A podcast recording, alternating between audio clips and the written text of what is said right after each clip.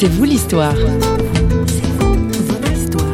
La vôtre, la vie, votre histoire. Votre histoire compte. Les lèpres, euh, pour moi, c'est euh, le découragement.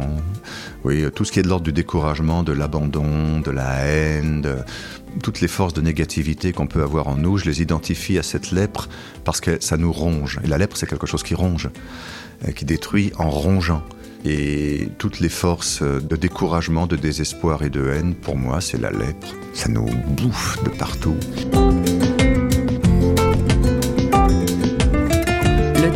Est à l'honneur aujourd'hui dans C'est vous l'histoire. Bonjour. Nous avons le plaisir de recevoir Gérard Rousier, comédien professionnel. Notre invité du jour avait déjà fait l'objet d'une précédente émission dans laquelle il évoquait sa découverte de la foi. Aujourd'hui, il est interrogé par François Sergi sur son spectacle Ce matin, j'étais lépreux, une pièce basée sur le récit biblique des dix lépreux. Et ça se passe juste avant qu'il ne monte sur scène. Ce matin, j'étais lépreux, donc ça fait référence au récit des, dix lépreux. Oui.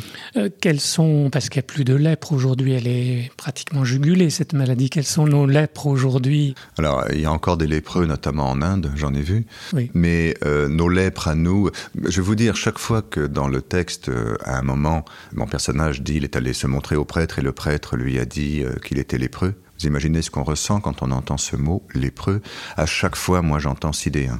Pour moi, euh, c'est aujourd'hui il y a le SIDA euh, qui. Enfin, j'y pense à chaque fois. Euh, mais à part ça, les lèpres, pour moi, c'est le découragement. Oui, tout ce qui est de l'ordre du découragement, de l'abandon, de la haine, toutes les forces de négativité qu'on peut avoir en nous, je les identifie à cette lèpre parce que ça nous ronge. Et la lèpre, c'est quelque chose qui ronge, qui détruit en rongeant. Et toutes les forces de découragement, de désespoir et de haine, pour moi, c'est la lèpre. Ça nous bouffe de partout. Ce matin, j'étais lépreux. Ce soir, vous, Ce ne, soir, je ne suis plus. Vous ne l'êtes plus. Oui, bien, oui, bien sûr, puisqu'il raconte sa vie et sa rencontre qui a tout changé. Ces trois récits de, de ces trois personnages parlent d'une vie, dans le meilleur des cas, pour Zaché, elle est réussie, il gagne très bien sa vie, il est très content et tout, mais il lui manque quelque chose, il n'arrive pas à savoir quoi. Et dans le pire des cas, ben, euh, c'est la maladie gravissime ou le désir de, de mourir. Et dans les trois cas, effectivement, ce matin c'était comme ça. Ce soir, ce n'est plus comme ça. Il y a un avant, un après. Il y a un avant, un après. Dans le spectacle, je crois que c'est évident, il n'y a rien de magique dans tout ça. Il s'agit d'une véritable rencontre sur l'essentiel de ce qu'on est. C'est pas toujours facile d'être en relation soi-même avec l'essentiel de ce qu'on est, mais il y a des moments où on peut le toucher, on peut le rencontrer, et là, euh, parfois, il se passe quelque chose euh, qui fait que tout bascule.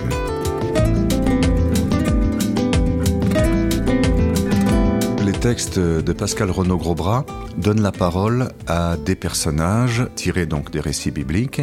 On a Zaché, le collecteur d'impôts, d'une part. On a le prophète Élie, d'autre part.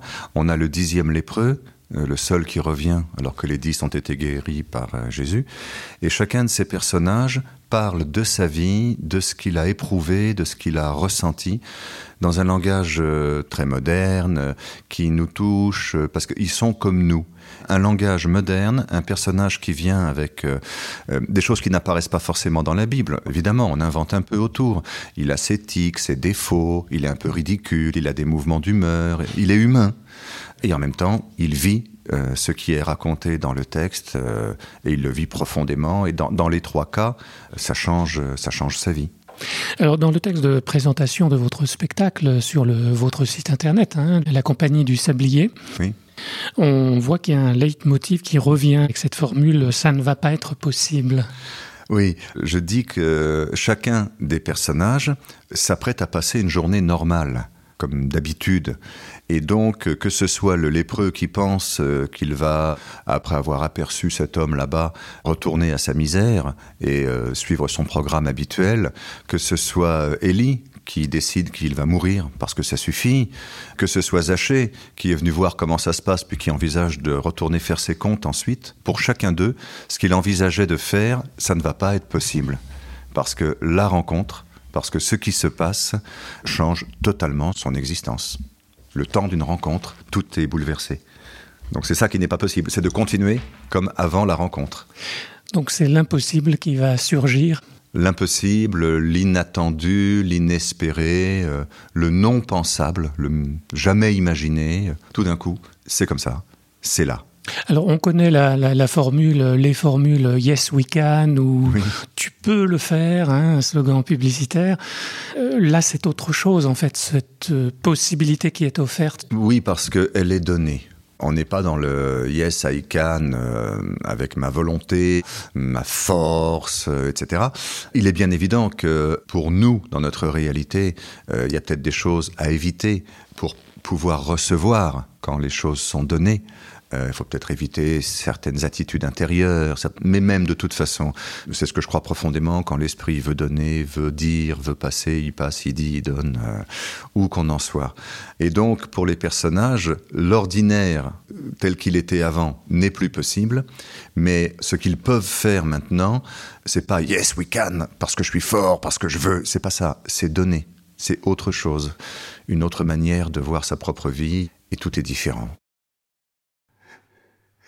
Il m'a parlé à nouveau, il m'a dit, Va, ta foi t'a sauvé. J'étais là, les yeux rivés à son regard, et tout à coup, c'est le monde entier qui s'est ouvert,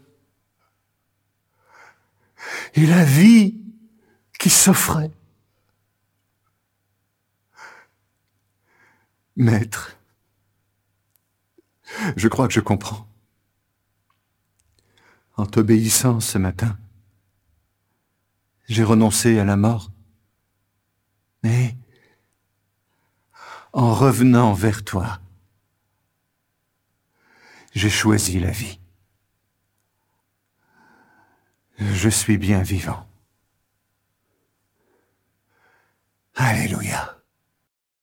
Et alors vous, Gérard Rousier, c'est un peu difficile peut-être de, de, parler de ce genre de choses. On n'a pas toujours les mots qu'il faut, mais vous étiez comédien professionnel et maintenant vous êtes comédien au service de la parole, si on peut dire comme ça. Oui, je fais les deux. Je continue une activité euh, entre guillemets profane, mais c'est vrai que je développe de plus en plus ce travail euh, de, de témoignage. C'est lié à une expérience de cet ordre-là où vous étiez lépreux et où vous ne l'êtes plus Alors, j'étais lépreux, ça c'est sûr. Il m'en reste quelques séquelles, euh, mais ça va mieux, merci. Oui, il y a eu des événements très forts, bien sûr, mais c'était lié au métier, donc c'est formidable que ensuite, par le métier, je puisse en témoigner à un moment où j'étais en très grand questionnement, en très grand trouble, on m'a proposé de jouer le rôle du Christ. Et pour jouer le rôle du Christ, je me suis plongé dans la Bible que je ne connaissais pas. Je n'ai pas reçu d'éducation chrétienne. Et la déflagration pour moi, ça a été le prologue de l'évangile de Jean. Voilà. Ce matin, j'étais lépreux, donc il y a trois récits. Il n'y a pas que les lépreux, mais si on s'arrête sur ces lépreux, il y a dix lépreux et il n'y en a qu'un seul qui revient voir Jésus. Ça vous inspire quoi, ça? Une histoire de conscience pour moi c'est de se rendre compte de ce qui nous est donné. Et on ne s'en rend pas toujours compte. Et quand on s'en rend compte, à part remercier, euh, mais être éperdu de, de, gratitude, je vois pas très bien ce qu'on peut faire d'autre.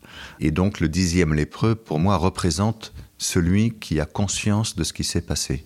Qu'est-ce qui peut aider à cette prise de conscience, à éveiller cette conscience Moi, hmm, Moi, j'ai pas de leçon à donner à qui que ce soit. Ce que je crois, de par mon expérience, avant cet événement dont je vous parlais, qu'on me propose de jouer le rôle du Christ à un moment où j'étais en, grand questionnement, je pratiquais déjà depuis euh, plusieurs années, je pratiquais le silence. J'avais vraiment euh, cherché de, différentes manières à être... Euh, dans l'acte présent.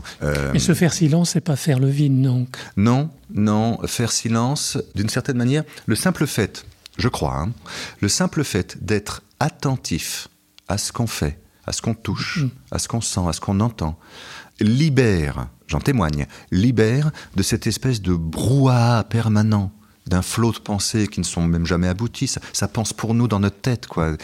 Et ce que j'appelle faire silence, c'est par exemple être totalement consacré dans le là. Euh, j'essaye, je m'y applique, d'être, de vous regarder, de vous écouter. Vous voyez? Et du coup, le brouhaha mental qui ne demande qu'à revenir, avec l'inquiétude parce que dans dix minutes euh, je, joue, que ceci est plus ou moins prêt, que mon costume il est comme ça. Voilà, je suis libéré. Et, et le Christ peut être présent Je crois. il, y a des, moments plus ou moins privilégiés quand à la conscience qu'on peut en avoir. Quant à la conscience qu'on peut en avoir. Mais moi je crois qu'il est toujours présent. c'est moi qui m'absente. Mais dès que je m'arrête, que j'écoute, que je regarde, oui, je sais plus, j'ai oublié, j'ai honte de l'avoir oublié, qui a dit tout est grâce. Mais je le crois vraiment, c'est donné, voilà.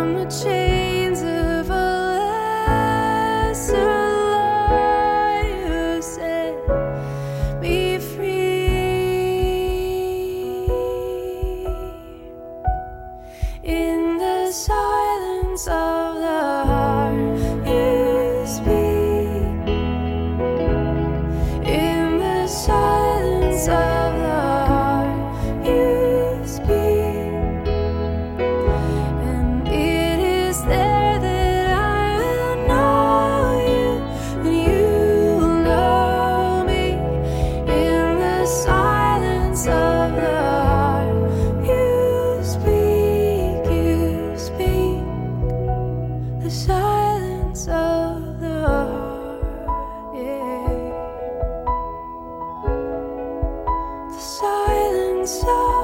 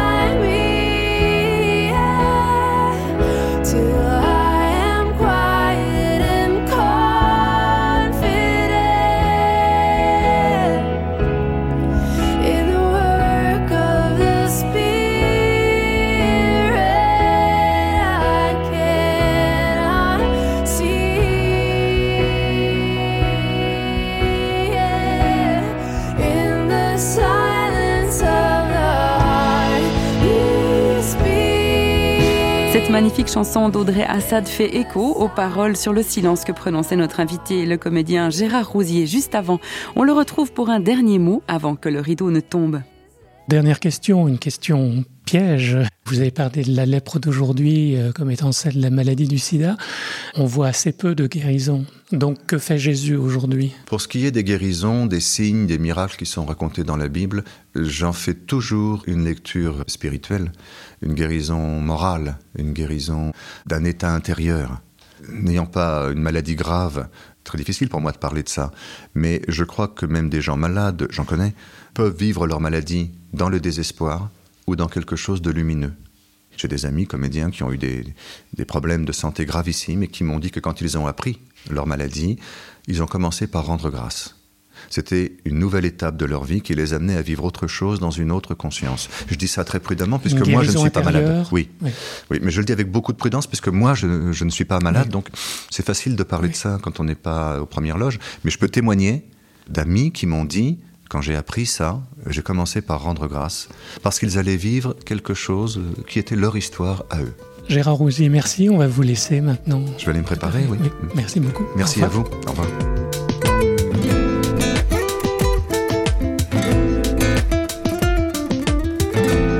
Se rendre compte de ce qui nous est donné, autrement dit être dans la reconnaissance. C'est ce à quoi nous invite Gérard Rousier, rencontré à l'occasion de son spectacle ce matin. J'étais lépreux, disponible en DVD.